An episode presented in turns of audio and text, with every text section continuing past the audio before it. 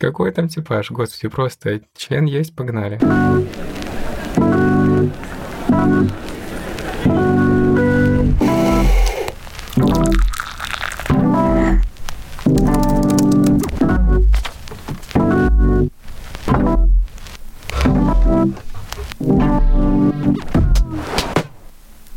Всем привет! Сегодня среда и время нового выпуска. Новый герой — это Сережа, который ведет подкаст «Радужный». «Радужный» — это город, в котором Сережа вырос. И его подкаст — самый популярный в России квир-подкаст, и, я думаю, один из самых популярных просто русскоязычных подкастов. И здесь он первый гей. И я рада, что так случайно вышло, что это именно он, потому что разговор получился удивительно теплый. И это несмотря на то, что мы примерно миллиард раз сказали слово член. Это правда ужасно теплый разговор. Понятно, что Сережа умеет говорить о себе, потому что делает это два сезона в своем подкасте. Но все равно вы услышите, что и как он может говорить об уязвимых вещах, и это ужасно здорово. Сам он сейчас живет в Берлине, но он начал заниматься переездом еще в 2020 году. Здравствуй. Здравствуй. Так, я когда-то слушала пару выпусков твоего подкаста, а потом решила, что я хочу с тобой поговорить, и поэтому не буду слушать больше, чтобы поговорить, э, не отталкиваясь от того, что ты сам рассказал. Поэтому, возможно, ты как бы частично сейчас будешь вынужден рассказать то, что рассказывал сто раз. Ты можешь захотеть сказать что-то другое или не говорить ничего из этого. И ты мой первый гей. Боже, как почетно, боже. Как... И сразу чувствует ответственность, знаешь. Я оттягивала момент разговора, потому что не хотела звучать как инопланетянин. Если мне как бы смысл своего подкаста был в том, что я понимаю, о чем я буду спрашивать, и я хотела не говорить с геями так, как будто я как бы совсем, ну в смысле я вроде бы примерно понимаю, что мы, может быть, через что-то похожее должны проходить, но в основном же нет. Не хочу звучать ни как чужая, ни как, ни как делать вид, что я знаю, как у вас тоже происходит. Вот и все тянуло, тянуло, и подумала, что со знакомых геев я готова начать. Ну класс, я, я готовый. Чего, очень интересно, как у нас в приложениях очень плохо все. Нет, подожди. Сначала со слова гей. Как ты о нем узнал и слышал, почему примерил на себя? О, если честно, я не очень помню, когда я услышал слово «гей». То есть я помню, что я «пидор» услышал, может быть, это было раньше. Как, ну да, вряд ли в «Радужном» говорили, ой, знаете, есть такие геи, не, они говорили «пидоры голубые». Вот эти слова я а, раньше узнал. Ну и понятно, что сразу с негативной коннотацией «Офу, Боря Моисеев, пидоры». Ну как бы связки меня с ними не было очень долго. Знаешь, мне кажется, что это так работало. Я сначала в детском саду понимал, что я ну, чем-то отличаюсь, но артикулировать это не мог. То есть что-то там было другое. Я дружил только с девочками, играл в куклы, не любил драки, не любил машинки. Видел, что взрослые такие разговаривают с моей мамой, что что-то там ваш ребенок растет как ненормальный человек. Но когда вот начал уже созревать, начал слышать «эй, пидор, пидор», потом начал понимать, что, что подразумевается под этими словами, Потом начал понимать, что а я все время отличался, а почему я отличался? И что-то девочки мне не, не нравятся как сексуальные объекты. И такой, ёбаный в рот.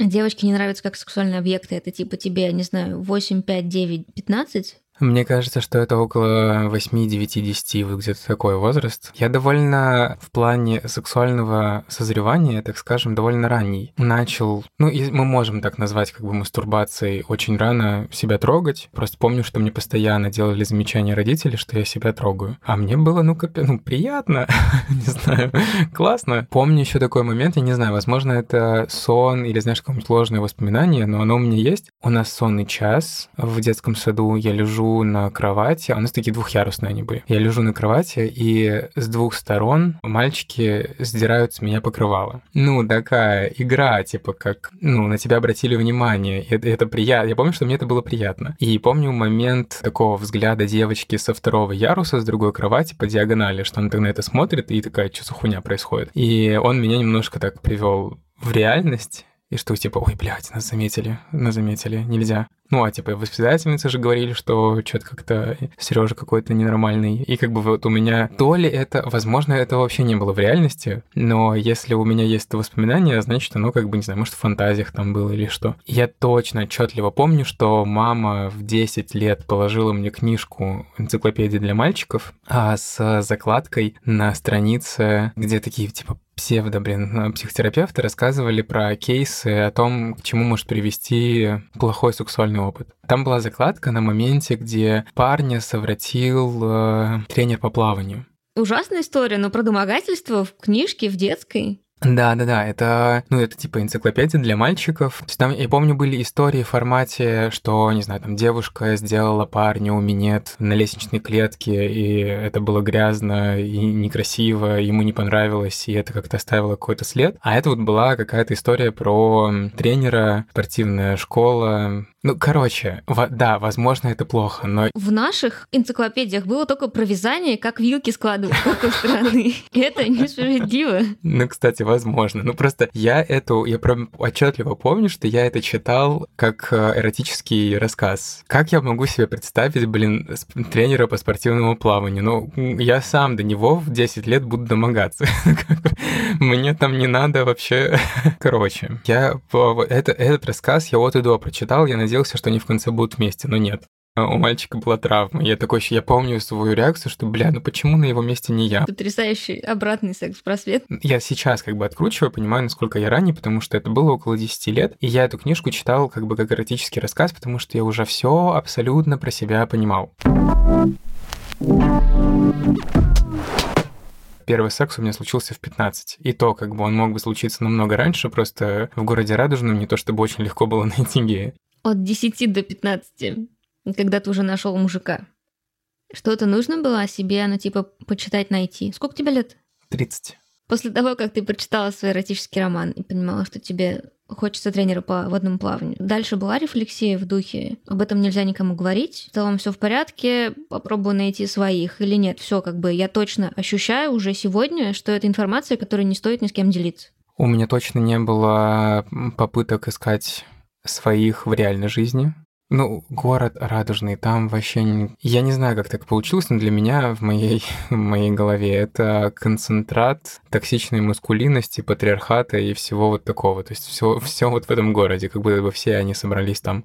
У меня, мне кажется, что мне очень повезло, потому что в момент я чувствовал себя ужасно одиноко в детском саду, и когда рос, ну, в детском саду я еще не очень понимал, что происходит. И мне очень повезло, что в момент, э, ну, примерно пятый класс у меня стало уже точное сознание, что все, я я люблю парней, я не люблю девочек. Это называется пидор. Именно в этот момент появился интернет. Если бы не появился интернет, я бы не знаю, что со мной происходило потому что книг нет, э, людей вокруг нет, и чувство тотального одиночества. А появился интернет, и появились э, какие-то Соцсети, да. Ну, как, там, там не было ВКонтакте, был э, мой мир на Mail.ru, но я там помню, что я там общался в чатиках. Там были какие-то такие чаты. Или это была Аська даже. Появился интернет, это очень такая... Нужно было очень четко или не четко, но как сформулировать, чтобы найти что-то. Что ты думал, надо погуглить? Но я гуглил порно. Может быть, я там парень-парень секс, секс-член, член-член. Увиденное тебя впечатлило? Я, я помню, что первые, первые видео, даже не видео, это же фотографии были. Господи, это был интернет, в котором нельзя было видео посмотреть, а фотография загружалась э, минуты две. Это вот она постепенно-постепенно так открывается, и ты такой ждешь, когда же там член появится. И я не знаю почему, мне всегда открывались порно с а, афроамериканцами. Может быть, они были тогда самые популярные, но я, я помню, что мне приходилось очень долго ждать каждую гробную фотографию, а это вот ну такая галерея, где они, знаешь, когда снимают порно-ролик, еще дополнительно снимают фотографии. И там, ну не знаю, 25 фотографий, и где-то вот в середине у них секс начинается, и ты не знаешь, где они, в какой момент они футболку снимут. Ты каждый раз там мотаешь на 5 фоток вперед, ждешь, нет, блядь, не это, еще мотаешь ожидаешь, там, где же, где же это будет. Я помню, еще у меня был момент такой странный. Ой, что-то я разошелся. Так, ну ладно. Короче, был такой момент странный, а, что видео не было, интернет плохо ловит, и я на вебку записывал себя... Я только сейчас вспомнил, капец. Я записывал себя на вебку, но как бы так, чтобы не было видно головы, и смотрел на это, представляя, что это не я, и мастурбировал. Это очень находчивый способ справиться с медленным интернетом. Я, в принципе, находчивый человек. что уж там. Блин, это же тоже должно в голову прийти про контент. Я не уверена, что у меня была вебка до старших классов. И прикольно, что это, в смысле, мне бы точно в последнюю очередь пришло в голову, что мое тело — это тело, на которое можно мастурбировать вообще кому-то. Это, мне кажется, такая штука. Во-первых, очень говорит про то, что ты очень здоровым был подростком по отношению к себе, или это та разница между геями и всеми остальными людьми на планете. Возможно. Корень, корень разницы. Я, я, я точно помню, что я... Мне кажется, что мне уже было тогда лет 13-14. Я мастурбировал и думал, что, боже, как же мне повезло, что у меня член. Потому что я могу дрочить и представлять, что это не мое. Я, знаешь, так, и менять руки. у меня там разные были эксперименты. Я там а, мог немножко сидел на руке, чтобы она затекла, и там начинаешь а, мастурбировать, и как будто бы, ну, короче, разные такие штуки. Но при этом тело свое я не любил. Я не смотрел на себя в зеркало, я не любил, как я выгляжу, там ни на лицо, ни на тело у меня такого не было. Я когда только начал ходить на психотерапию, я вспомнил момент, как я постепенно-постепенно начал принимать свое тело. Такая тактика, я смотрел в зеркало и смотрел только, например, на глаз. И такой думал, ну глаз же красивый, Ну, все остальное вообще жестко не нравится, но глаз-то нормальный. фотографировал глаз, фотографировал какую-нибудь часть тела, которая мне нравится. И вот у меня был альбом, я помню, ВКонтакте, тогда только появился 2008 год. Подожди, нет, раньше. Не то чтобы это такая важная информация, но уточню, что ВКонтакте появился в 2006 был альбом с моими фотографиями, и там вот как раз вот эти вот кусочки тела, типа там глаз, немножко там подбородок, вот здесь вот, а, не знаю, плечо. О, супер странные фотографии, ничего не сохранилось, к сожалению. Я, я потом уже понимал, что я постепенно так, э, как э, в игре, знаешь, когда ты проходишь, открываешь карту, я постепенно так открывал принятие своего тела. И тем не менее ты в 15 нашел с кем сексом заниматься. Как так вышло? Слушай, да, я эту историю рассказывал в первом выпуске вот этого второго сезона, а могу немножко добавить деталей. Это было в Семизе. У меня тетя из Ялты, и возле Ялты есть э, такой курорт советский Семиз. И он э, ну, типа советский гей-курорт. Я не помню тоже, как я на него вышел. То ли я... Ну, скорее всего, я помню, что... Да, да, стопудово. Я пошел в Ялте в компьютерный клуб, заплатил за час э, времени пользования компьютером, ввел там гей-Ялта. Мне там показали, что есть семиз. Э, я узнал, какая маршрутка туда идет, договорился с родителями, что я уже взрослый, давайте день вы гуляете, мы гуляем вместе, день я а, исследую Крым. Вот. И э, в их представлении я был то в Алуште, то в Алубке, то еще где-то, а я все время ездил в Семис, но на обратном пути искал, смотрел, что же там есть в Алуште, в Алубке, чтобы удивленно сказать, что, господи, я такой дворец там видел, вы не представляете себе. В Семи Изи это такой большой нудистский пляж, и он, э, ну, я не знал, где там, в какой-то, то есть ну, в какой-то момент ты идешь просто по дороге, и в какой-то момент тебе нужно свернуть и начать идти э, по горе вниз, спускаться по лесу, и где-то там в конце уже будет вот. И я помню, что я сначала зашел слишком далеко, по этой дороге спустился, и там были семейные пары с детьми. Понял, что, ну, как-то, короче, не очень похоже на, на геев. Продвинулся дальше, понял, что я на гетеро-стороне без детей. Потом я продвинулся еще дальше, там был э, небольшой кусочек э, только девушки. Прошел моментально, не стал останавливаться, и дошел до геев. Там все-таки большие камни, в общем, я нашел э, дальний камень, ну, потому что смущаюсь. Вот, расстелил себе покрывало а, и начал читать книжку. Вот, ко мне подошел чувак, познакомился, предложил пойти пообедать. Провели день, потом по переписке рассказал, что я девственник, он загорелся, и вот мы так каждый день встречались, я к нему туда ездил. Это тоже удивительно, потому что, в смысле, чувак загорелся от слов девственник, потому что я и гетеро-женские истории, и лесбийские истории слушала с того, что если ты говоришь, что у тебя еще не было секса, то вторую сторону это пугает скорее, чем привлекает, причем как мужчину, так и женщину. Слушай, мне здесь сложно ответить тебе на этот вопрос. Я очень долго после этого думал, а этот парень вообще в себе или не в себе был. Но я не очень помню даже, сколько ему было лет. То есть ему явно было чуть больше 25, может быть, даже больше. Мне 15. Там, блин, красный флаг. Ну, как бы, чувак, что ты делаешь? Уходи. С другой стороны, я понимаю, что меня никто не совращал. Я сам, ну, как бы, я целенаправленно пришел на этот пляж, чтобы найти себе сексуального партнера. А тебе было важно, какого? Ну, мне было важно, чтобы это был мужчина. Все остальное мне было не важно вообще. Тогда еще типаж никакой не сформировался? Или было просто тогда первая стадия просто мужчина? Да, да, да, вообще, ты чего, какой, какой типаж? Там просто как бы дайте мне хоть что-то. Я приехал с Сибири в Семиис, чтобы найти себе чувака. Какой там типаж, господи, просто член есть, погнали. Ну смотри, у нас не было секса в первый день. Мы познакомились, и это как бы скорее, наверное, исключение из того, что, что я слышал э, про первые разы, э, потому что ну, и, и мне нравится, что он такой, потому что можно красиво вспоминать, как курортный роман.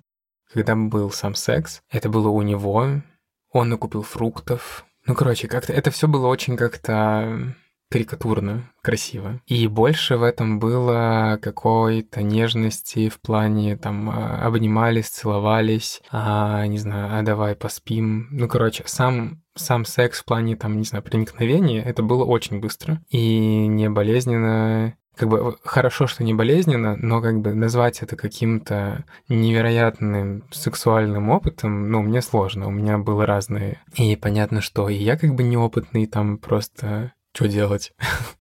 то, что не ок, наверное, это то, что чувак был взрослый, а я нет.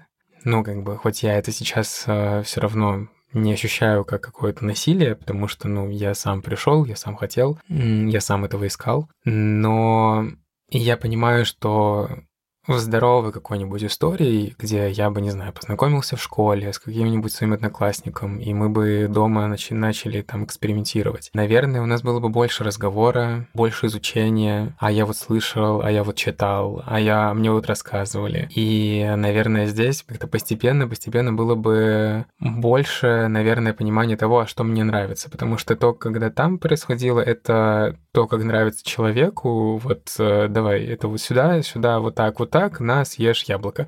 Как бы, и э, я ничего вообще не понял, как, где там мое-то удовольствие. То есть он приносил мне удовольствие так, как ему казалось, нужно приносить мне удовольствие. У меня никаких вопросов э, человек не задавал. Вот я как раз хотела спросить, э, Типа, понимал ли ты уже, что тебе нравится? Ну, то есть, вот тебе 15, и ты такой, первый секс, я просто все попробую, или я знаю, что попросить, потому что я мастурбирую 5 лет, сформировала какие-то уже, не знаю, представления. Слушай, ну у меня сейчас даже я все еще как бы пытаюсь понять, что мне нравится. Ну, то есть я до сих пор на этот вопрос себе не ответил.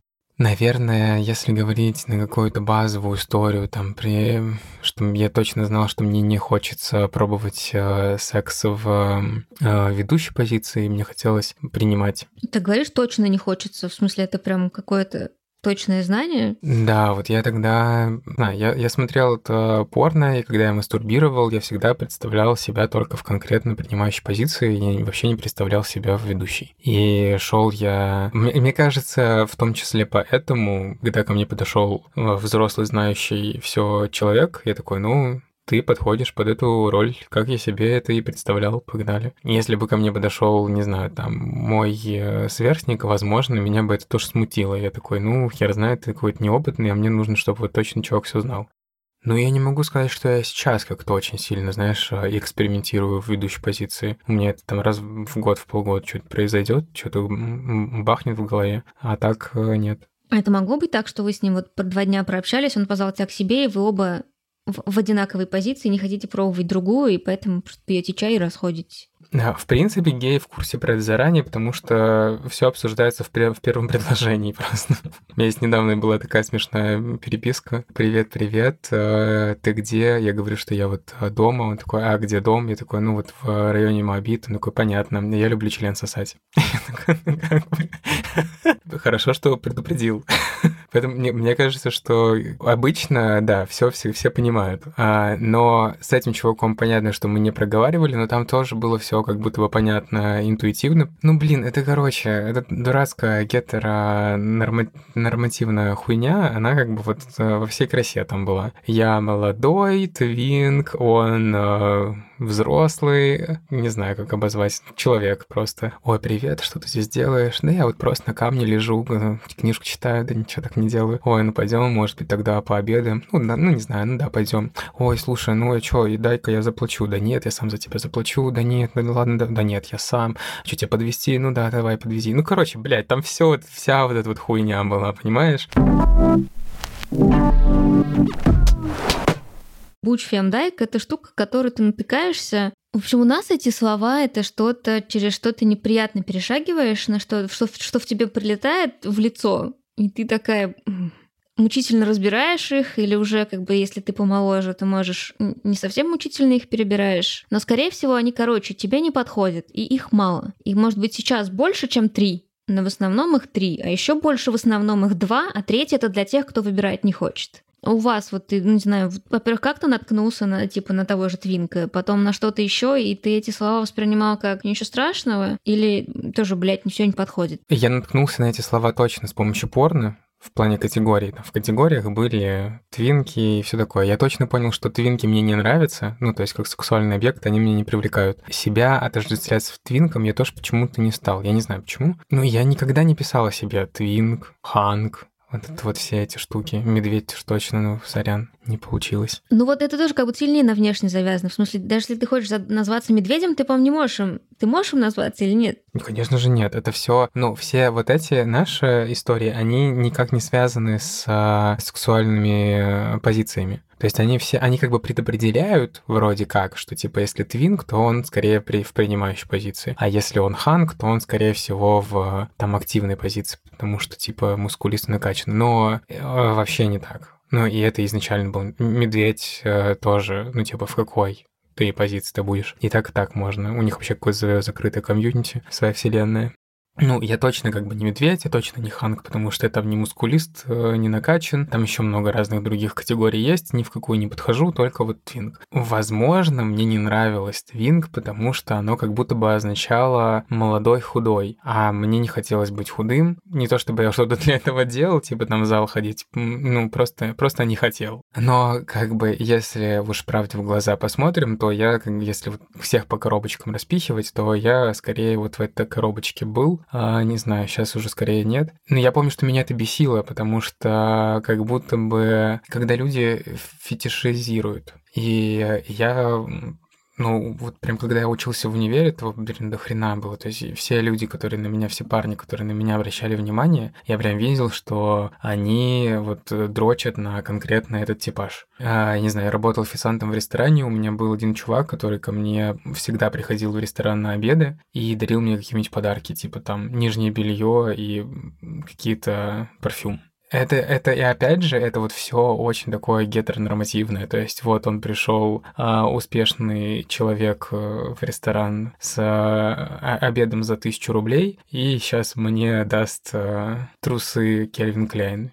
И я такой, господи, все растаял, бросаю работу, бегу к тебе. А как называется, если, ну, в смысле, твинк молодой и худой, он в какой-то момент перестанет быть молодым, и он может набрать вес. Он, он лишается этого звания? Да, он лишается этого звания.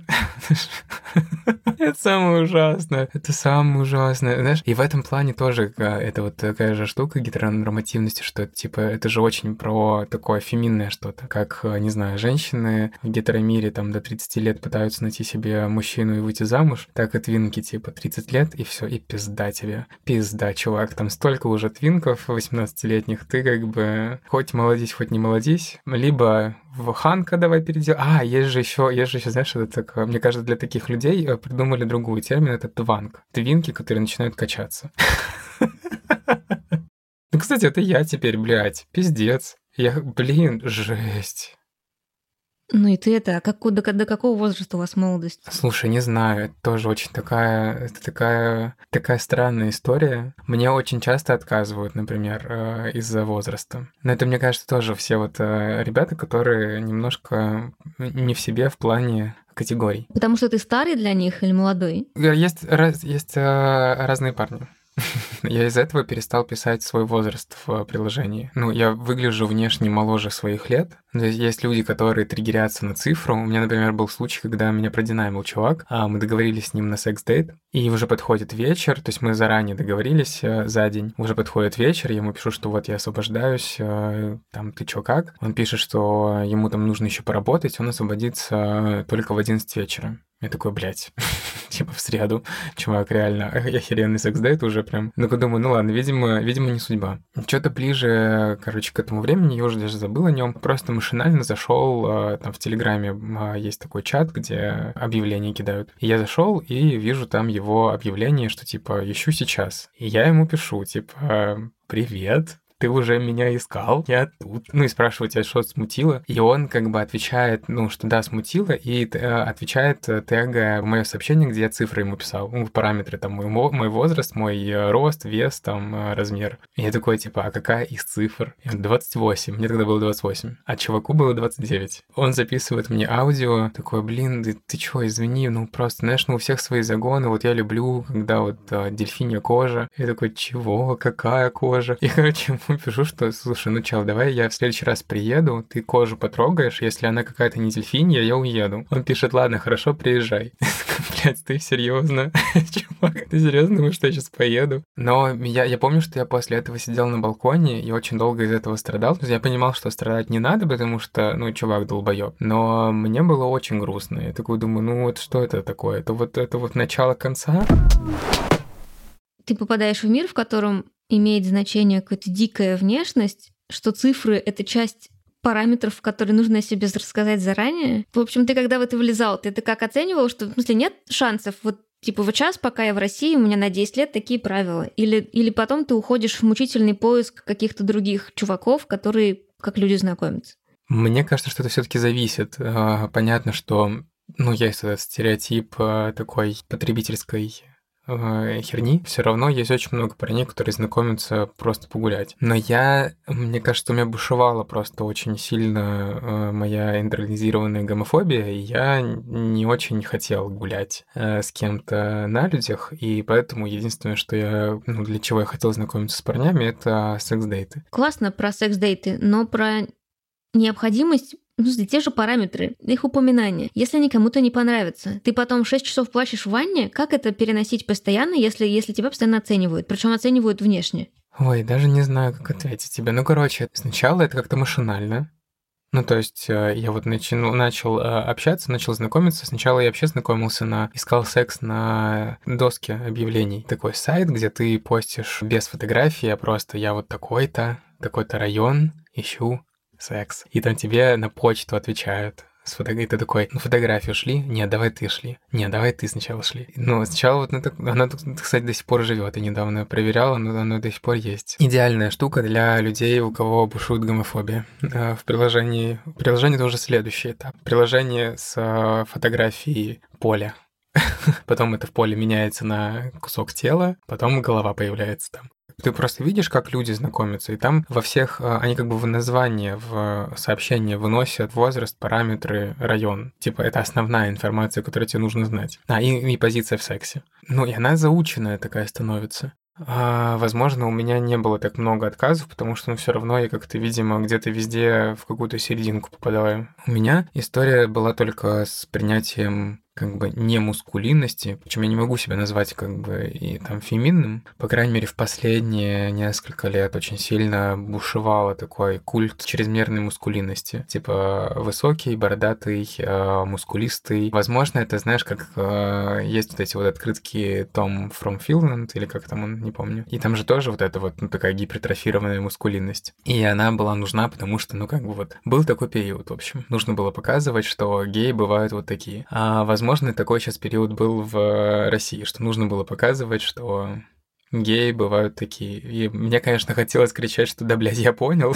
как можно другим дать дорогу, пожалуйста. Очень много получал отказов, просто потому что я не подхожу под этот типаж, ну, даже у меня не растет борода. Долго думал о том, чтобы ее начинать растить. Знаешь, там гуглил вот это средство, которое, короче, ты мажешь, и у тебя начинает расти борода. Ну вот тоже, это, кажется, что я хотела спросить. Когда понимаешь, что ты подходишь под типаж моды этого года? Или не подходишь? Это хочется его переждать или хочется попробовать ему соответствовать? А, мне кажется, что это зависит, конечно же, от э, того, насколько тебе нужна или не нужна внешняя валидация. Мне очень важно, чтобы люди со стороны мне сказали, что я молодец, что я красивый, что я, не знаю, умный, добрый и, и вообще хороший, и всем нравлюсь, и все бы такие, как э, Сережа. Это пиздец, мне очень важно, и мне кажется, что если бы мне это не было важно, я бы подкаст не делал. Ну, поэтому Поэтому, конечно же, конечно же, да. Ну, то есть я смотрел, что там нравится другим, и пытался это на себя как-то примерить. В том числе поэтому, там, я не знаю, я сейчас так одеваюсь. Не тоже не то, чтобы потому что я нашел какой-то свой стиль, а потому что в какой-то момент смотрел, что а, вот это вот модно, вот это вот не модно, и вот это вот можно надеть. В последние, наверное, года два меня очень сильно отпустило. Все отпускает. У меня одна пара кроссовок, у меня больше нет. Я в одной паре хожу уже полгода. И то же самое с а, внешностью, возрастом и всем остальным меня как-то очень отпускает.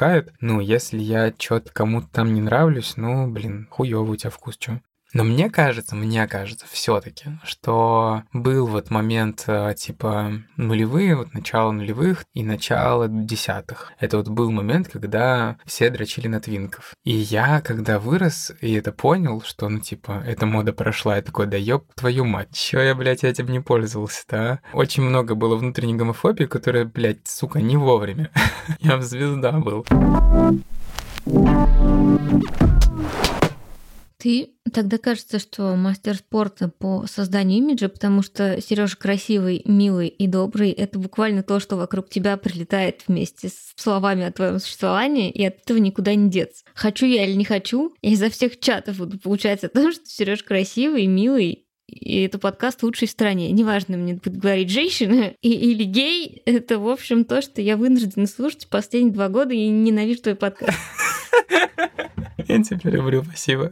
Слушай, ну это мне кажется, что все-таки правда есть. Э, я даю себе отчет, что мы живем в патриархальном мире. А, я даю себе отчет, что очень много чего я имею в жизни, оно связано просто с тем гендером, который у меня есть. А, Все прекрасно понимаю. То есть, ну, знаешь, моя, а, даже вот если взять мою карьеру, то есть я вижу, что я по карьере расту быстрее, чем девушки. Не то чтобы я очень сильно и сильнее как бы кого-то это заслуживаю. Я не хочу как бы принижать свои качества и говорить, что я там чего-то недостоин. Не, все заебись, все достоин. Но просто как бы я вижу вот этот дисбаланс вполне. Подкаст, мне кажется, то же самое в том числе. И я поэтому очень сильно стараюсь сделать э, вот этот вот э, внутри подкаста дать голос типа всем, но я понимаю, что тоже, что у меня это очень хуево получается, потому что, ну, часто я могу взять какую-нибудь тему, ну, весь подкаст, он идет как бы от моих тем, то, что типа меня волнует. Я понимаю, что я очень много чего не замечаю, что может волновать девушек. И этого просто тупо пропускаю. Это примерно будет 70-й выпуск,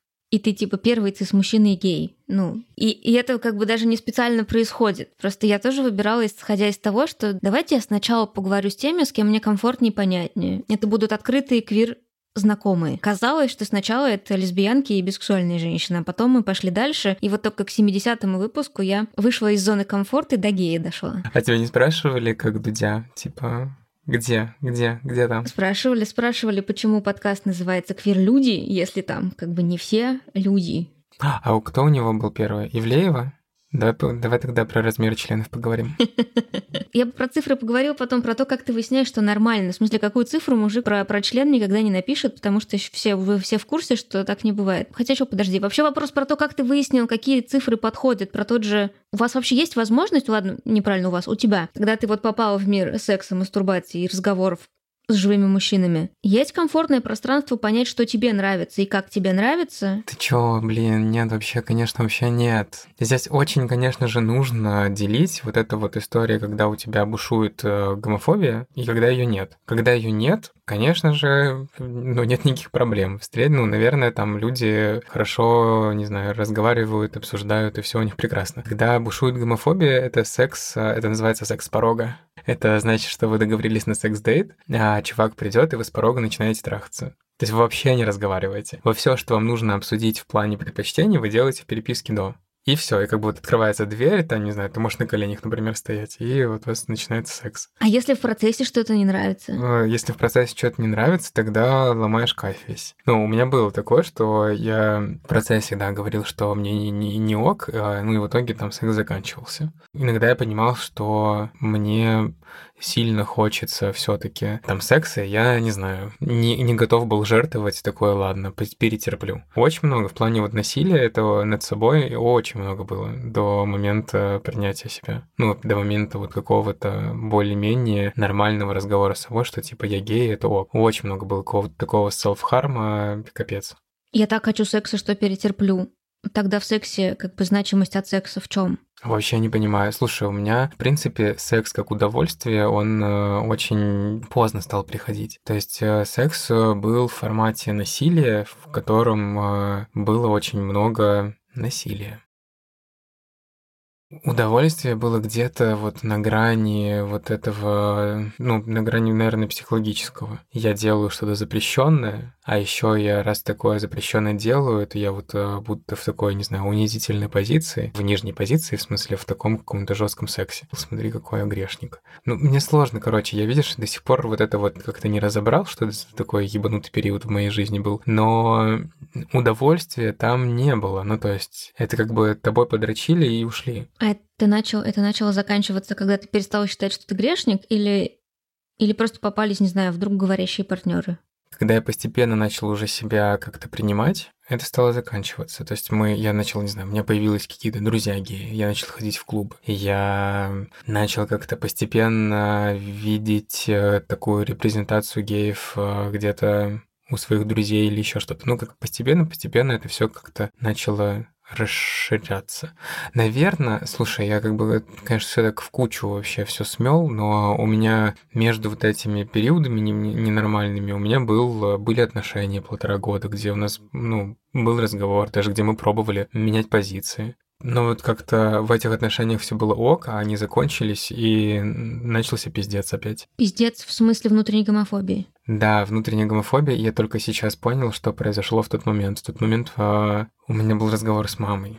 Капец. Да, ну то есть у меня был момент такого, я постепенно начал при, принимать себя, потом а, мама прочитала переписки, которые не должна была читать, и у нас произошел разговор, ну как разговор, мамина истерика, что ей больно и стыдно, что я такой сын, а я там сказал, что это меня вскрыли, это все не я, и как бы мы эту тему замяли, но это был, это был первый на тот момент раз, когда мама что-то такое узнала, и первый раз, когда, ну короче, я очень сильно боялся, и вот я наконец-то услышал, я узнал, какая будет реакция, и и, возможно, это меня очень сильно так вот отбросило назад на очень много лет. Я очень много лет э, себя из этого вытягивал. Отношения заводились. И как ты их назвал серьезными? Серьезно это просто то, что не секс с порога? Нет, слушай, у меня... Эм, не, ну серьезные отношения у меня были... Я три раза был э, в таких отношениях, они все длились по полтора года. Что ты смеешься? Вообще-то это долго. Не знаю, как у вас. Иногда я встречал парней, которые там, а, не знаю, у них очень много было отношений, и вот последние были три месяца. Я такой, ну, блядь, это, это что-то, что, что вы там успели поотношаться-то? Гомофобия точно влияла на все отношения, в которых я был. Они все развалились, в том числе из-за этой истории. В-первых, это были вообще какие-то такие очень, ну, довольно детские чувства, и внутренняя гомофобия на них сильно влияла. Во-вторых, то же самое, то там еще наложились какие-то такие взрослые разные травмы и мои, и его в плане там родителей. И на третье отношение, ну там совсем пиздец. Ты в какой-то момент оценивал тоже я понимаю, что это типа вопросы, которые я задаю себе только последние пару лет, что оказывается это тоже место, в котором можно подумать, как тебе комфортно, что могут не подходить моногамные отношения, что отношения должны быть открыты, что отношения могут быть открытыми, что даже если это моногамия, то вы все еще можете обсудить, что она вообще-то для кого-то значит, что может быть для кого-то моногамия это нельзя даже думать о ком-то другом, а для кого-то моногамия это если ну целуешься и целуйся. То есть что вот это все оказывается можно к себе попримерять, подумать и что тебе подходит и комфортно? А, нет, слушай, мне кажется, что вообще не было пространства для этих мыслей. Тоже очень сильно, конечно же, влиял а, гетеромир. Ну, как бы вот есть... Хотя это, ну, не гетеромир уже, а просто мир вот этой моногамии. В первых и вторых моих отношениях у нас этот разговор даже не поднимался, то есть мы, ну, просто были в закрытых отношениях, и все. В первых отношениях я изменил, и мне очень стыдно за это. Это был единственный раз, когда я это сделал, и мне очень стыдно, что этот человек через такое такое прошел, потому что человек чудесный. Но это был вот как раз момент, типа, только приехал, только начал открываться, не нагулялся. И я помню даже, что когда я изменял, мне это было неприятно, мне не доставляло удовольствия, я чувствовал, что я делаю что-то неправильное, и мне стыдно было в моменте, я не получал никакого удовольствия от секса, и поэтому, типа, нахера. Но я помню, что да, как, когда человек сказал, как ему... Когда я увидел, как человеку больно от этого, я понял, что больше никогда, никогда вообще в своей жизни этого не сделаю. То есть даже если я буду понимать, понимать, что мне это очень нужно, значит, это сигнал закончить отношения, либо поговорить с человеком. В последних отношениях мне человек говорил э, под конец э, наших отношений, мне человек говорил о том, что типа давай откроем, давай откроем, но я, кстати, не очень могу понять, почему он этого говорил, потому что кажется, что он не особо был бы за, если бы я с кем-то переспал. Не знаю, может быть, он себе индульгенцию просил, хрен знает. Ну, короче, он мне изменил, было очень больно, и мы тоже расстались. Но после этих отношений у меня очень много было мыслей о том, что как будто бы э, моногамия в гей-мире не работает, потому что я начал думать, так, окей, а какие я пары знаю? Я начинал перечислять в своей голове и понимаю, что, ну, они все либо в открытых отношениях, либо либо в открытых отношениях, а, либо они там, не знаю, зовут к себе иногда третьего. Моногамных закрытых союзов я вообще не видел. Потом я о них узнал, и они о них знаю, они есть, существуют, просто они как бы не такие активные в социальной жизни. А для себя понял, ну, типа, что ты хочешь какого-то из этих вариантов?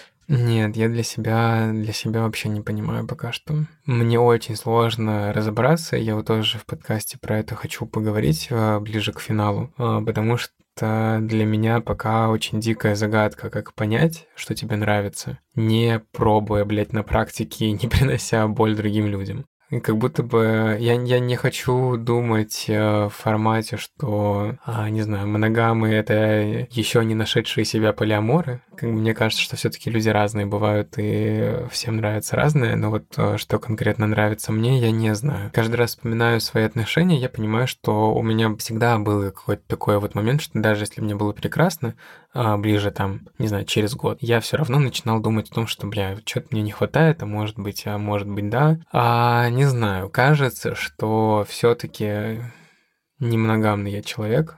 А, ты так говоришь, не знаю, как попробовать, а начать отношения с тем, кому сразу это ок? А, я немного боюсь, мне кажется, за себя. Страх, э, не знаю, притянуть человека, который такой, я свободный кот, делаю, что хочу. И я такой, блядь, блядь, нет, я, я, а где же, а где, а где я на пьедестале? А ну поставь меня на пьедестал, почему я не там? Ну, у меня есть такая херня, и с ней нужно как-то работать, пока что она нерешенная. Ну, у меня есть такая херня в том смысле, что если я ощущаю, что я главная женщина в жизни, то что еще ты делаешь мне по барабану? Тут же просто может быть тоже дело в том, что даже не очень важно, как относится человек к открытым отношениям или нет, он может быть просто не способен поддерживать это ощущение того, что ты главная женщина в жизни. И если может, то замечательно. Это тот критерий, который я для себя поняла. И в обратную сторону тоже. Блин, ну вот, э, не знаю, мне кажется, это мои загоны. У меня пока, у меня пока много говна в голове в этом плане. А я сразу начинаю думать, даже если, не знаю, меня будут ставить на пьедестал, а потом, не знаю, пойдут э, куда-нибудь на свидание, я буду думать, что а вдруг там сейчас будет человек, который э, лучше меня, и вынесу нахрен весь мозг и быстренько с этого пьедестала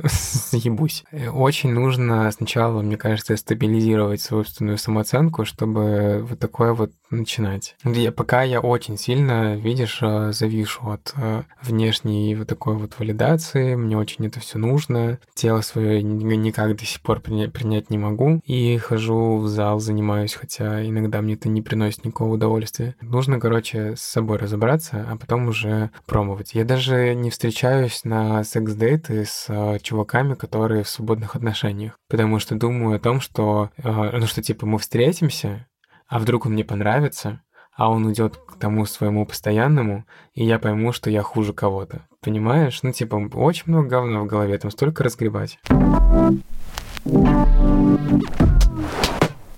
В какой-то момент тебе стал важен какой-то контент? Мне это не было интересно давно. Ну, как бы из-за гомофобии я не мог, э, не знаю, там ни книжку, ни фильм посмотреть. Я завидую, блядь, я очень много завидую. Это вот моя большая проблема. Я завидую, а, не знаю, например, я, например, не посмотрел а, этот «Назови меня своим именем». Я до середины досмотрел, потом думаю, блядь, заебали, ну заебали, что-то романтика, персики у них, у ясики. У меня нихуя нет, как говорю, пошли, пошли нахуй, закрыл. А всем потом сказал, что я не посмотрел, потому что скучно. Вообще-то, когда ты рассказывал про Крым, я в голове, у меня были картинки из «Назови, назови меня своим именем». Кстати, да.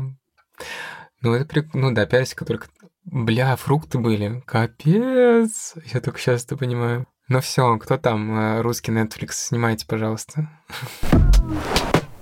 Ты знаешь, что у лесбиянок, не только у лесбиянок, у квир-женщин, Возможно, не только у них, но я знаю, что у женщин есть штука с тем, что в подростковости ты преисполненная ненависти к себе и неизбежно сталкивающаяся с тем, что женщины это тоже плохо, выбираешь геев как ролевую модель. Да, вот выпуск буквально он выйдет или до тебя, или после тебя, то женщина рассказывает, что презирала все женское и смотрела гей-порно. Это было ее вообще секс-education, ее идентичность это гей-порно. А внутри себя она называла себя он, не считая так, просто потому что, что это самая как бы, высшая ступень эволюции и комфортнее и безопаснее всего быть в этой роли. Гей-порно — единственное порно, в котором кажется, что обоим участникам процесса хоть как-то нравится, в отличие от всего остального. Как бы, если в кадре есть женщина, женщина, то, скорее всего, ей плохо. И поэтому ты выбираешь гей-порно, чтобы посмотреть, потому что или мужиков не жалко, или они оба выглядят так, как будто им хорошо.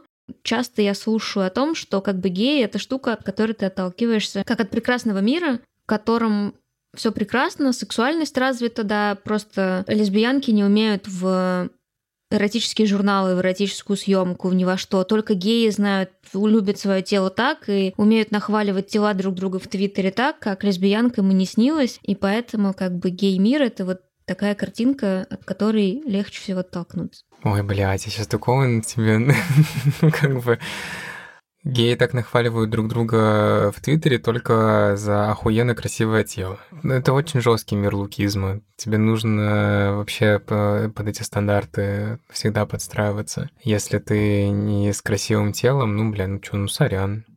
Ну, на, получи утешительный лайк какая-то не, нездоровая конкуренция.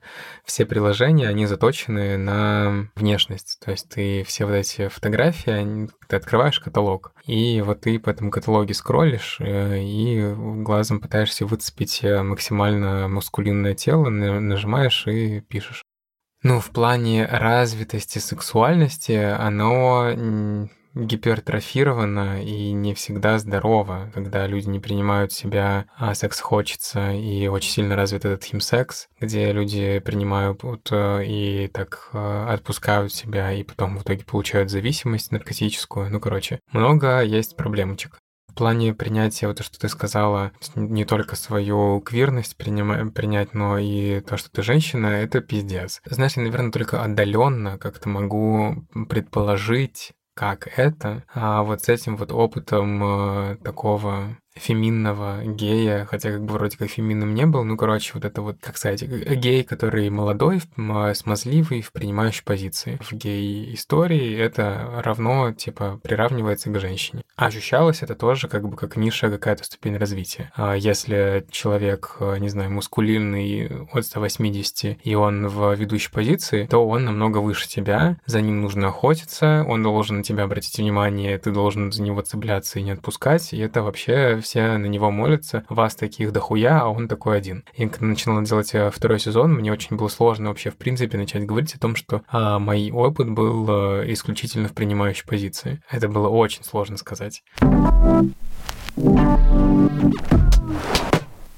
Ода большим членом. Есть даже книжка такая, Big Big Penis. А у меня у друзей она была такая розовая с большим членом на обложке, и там как бы ты листаешь, и там просто парни с большими членами. Из-за этого я помню, ну, в том числе из-за порно, я помню, что в детстве я очень жестко комплексовал. Хотя я помню, что я, там, не знаю, делал нюцы, отправлял кому-то, и мне говорили, бля, все заебись. Но я такой, не, не, не, я смотрел порно, там вообще там такая елда была, а у меня, у меня не так. Вот, я очень сильно переживал. Я, я сам, когда искал партнеров последние, там, не знаю, несколько лет, у меня какой-то был бзик тоже на большие размеры. Я искал только таких чуваков. Мне было очень важно увидеть нюцы сначала, и только потом мы с тобой пойдем э, в спальню. И на самом деле только недавно у меня произошел секс э, с чуваком. А еще знаешь, мне кажется, здесь есть такой момент э, у геев, потому что, ну, у вас у обоих члены, и, ну, прикольнее, когда у него больше. Ну, возможно, это зависит, ну, а, у меня, по крайней мере, так было. То есть мне было важно, чтобы был больше. И опять же, из-за этого у тебя сразу очень сужается выборка. Я помню, что вот у меня был недавно такой, да, контакт с чуваком, ну, не знаю, наверное, это средний. Я с линейкой не ходил, не знаю, сколько там у него, но он, у него меньше просто, чем у меня. И в смысле, до, ну, раньше, там, до этого у меня было, как бы, мне он был бы не сексуально не привлекателен. Это был один из самых охуительных сексов за последние просто несколько лет. Ну, то есть он... Э, мы шесть часов э, с ним были в кровати, и я понял, что, господи, ну, кроме члена же есть еще руки, есть язык, есть как бы очень много. Руки в плане не фистинга, если что, я про фингеринг говорил. Короче, много разных э, вещей, от которых э, ты получаешь удовольствие. Я как-то очень сильно пересмотрел, э, ну, то, как я подхожу к сексу. А ты можно спросить, ну, когда шел на терапию, ты формулировал, типа, у тебя был четкий запрос, или ты такой, все ходят на терапию, тоже пойду, а там сформулирую что-нибудь? Я первый раз пошел на психотерапию, в, когда я еще был в своих последних отношениях. Ну, они были абьюзивные, но я не мог понять, что со мной происходит. Ну, это был сложный, конечно, такой момент. И я находился в них. Э, под конец я поехал э, в свой родной город, в Радужный, э, сюрпризом на момент день рождения. И я не был в городе очень много лет, а город не изменился, и все, все детские воспоминания там про травру в школе, про такое вот сложное понимание, там, как, как я себя принимал, осознание своей сексуальности, все это как-то очень жестко так на меня упало. Я вернулся, я помню, что я вернулся, я не мог понять, что со мной происходит, но я был просто какой-то вот, ну, я, я был нестабильный, в общем. Я в тот момент работал вот в том таком агентстве небольшом, и у нас а, по утрам иногда приходила девушка йогу делать. И мы начинаем, короче, дышать, и я помню, что у меня за момент а, вот этой вот йоги а, два или три раза я, ну, чуть не расплакался. И я помню, что я после йоги пошел за рабочий стол, ко мне кто-то подходит, начинает со мной разговаривать, а я не слышу человека. То есть я не понимаю, что он говорит, я не могу сосредоточиться, я не могу понять, как бы, ну, что, что мне говорят. Я после этого пошел э, на терапию, и на терапии я обсуждал проблемы на тот момент э, вот с этим молодым человеком. Я помню вопрос, э, что мне эта женщина спросила, типа, а вот если, если будет так, что вы расстанетесь. И я помню, что я ей ответил, а, такого быть не может. То есть я был в каких-то очень жестких созависимых отношениях а, с нотками абьюза, и я отходил пять э, сеансов, сказал ей, что я все понял, я во всем разобрался, вы мне так помогли, мне стало намного лучше. Мне больше не нужно.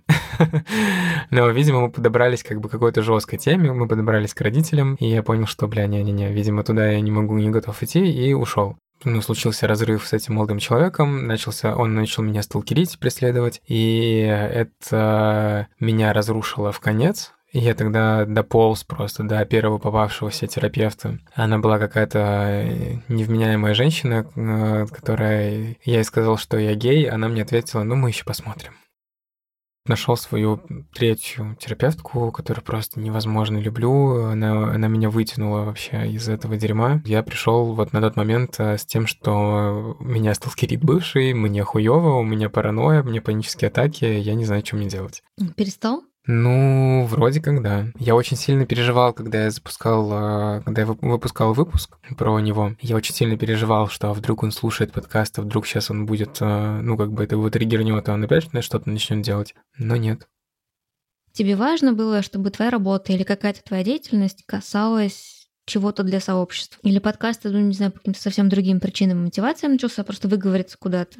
Это была пандемия. Это была пандемия, когда мы все заперлись дома, и у всех произошла переоценка и осознание, а нахуя я живу. И я как раз в этот момент только, по-моему, год, может быть, или, ну, только начал ходить, я не помню, на психотерапию. Мне очень, как бы, я прям очень жестко так продвигался. И я в этот момент подумал, что, блин, ну, короче, знаешь, когда ты вспоминаешь, через что ты прошел, через какой пиздец ты прошел, как много говна ты сожрал, и как много ошибок ты сделал, а пока ты не дошел до, там, не знаю, терапевта. И понял, что быть геем, блядь, окей. Быть геем, который любит принимающие позиции, тоже окей. Не переживай, чувак, простаться тебе не просто так дано. В этом плане, мне кажется, у меня был такой момент, что социальная миссия, я хочу сделать подкаст, у меня было ощущение, что я вот сейчас запущу, и мир, блядь, изменится. Резко все подхватят, все начнут, короче, шерить. Это будут вторые э, истории русского секса. Это значит, э, все люди будут ходить и рассказывать, что, боже, а ты слушал, о да, господи, это было невероятно. И случится секс-революция, все начнут выходить э, из своих шкафов. И я такой, типа, да ладно, господи, я просто подкаст запустил, ну чё, господи, ну успокойтесь. Как бы, естественно, это, ну, слишком... Я, конечно, умею, да, работать со своими ожиданиями,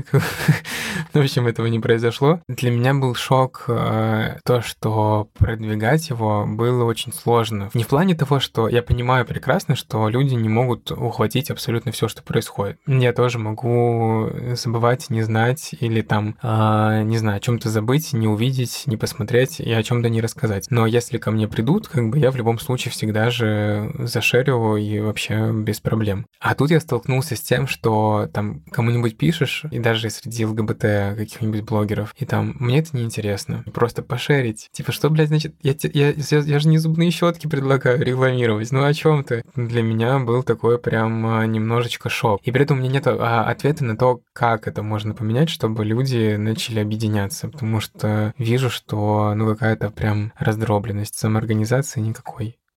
У меня, конечно, знаешь, если связывать, если это связывать с работой, у меня много было вопросов к тому, чем я занимаюсь, что, не знаю, я не переношу никакой социальной выгоды и пользы и так далее, я бесполезен, работаю, потому что это приносит деньги. Но пока я как бы с этим нормально живу. У меня был момент, когда я хотел, у меня был такой порыв уволиться и пойти работать в какой-нибудь благотворительный фонд, а, на самом деле неважный в плане там ЛГБТ или нет, просто типа помогать а, людям. Мне вовремя люди сказали, что я если ты вот сейчас таким порывом туда пойдешь, ты, тебе станет еще хуже, потому что ты поймешь, что там как бы, там еще хуже будет. Пока как-то я свыкся с тем, что, ну да, я работаю, потому что это приносит деньги. Но параллельно, вот, да, хочется делать какую-то такую социальную важную историю, потому что кажется, короче, мне, что в мире так много дерьма, что мы явно весь не разгребем. У меня как бы у меня очень довольно пессимистичный вообще взгляд на вещи, и иногда мне кажется, что можно действительно перестать все делать, пойти пить кофе, гулять, потому что все равно все ёбнет. С другой стороны, как бы, ну, если ты думаешь про каких-то конкретных людей, думаешь про свой опыт, а, понимаешь, что ты можешь а, кому-то помочь, просто рассказав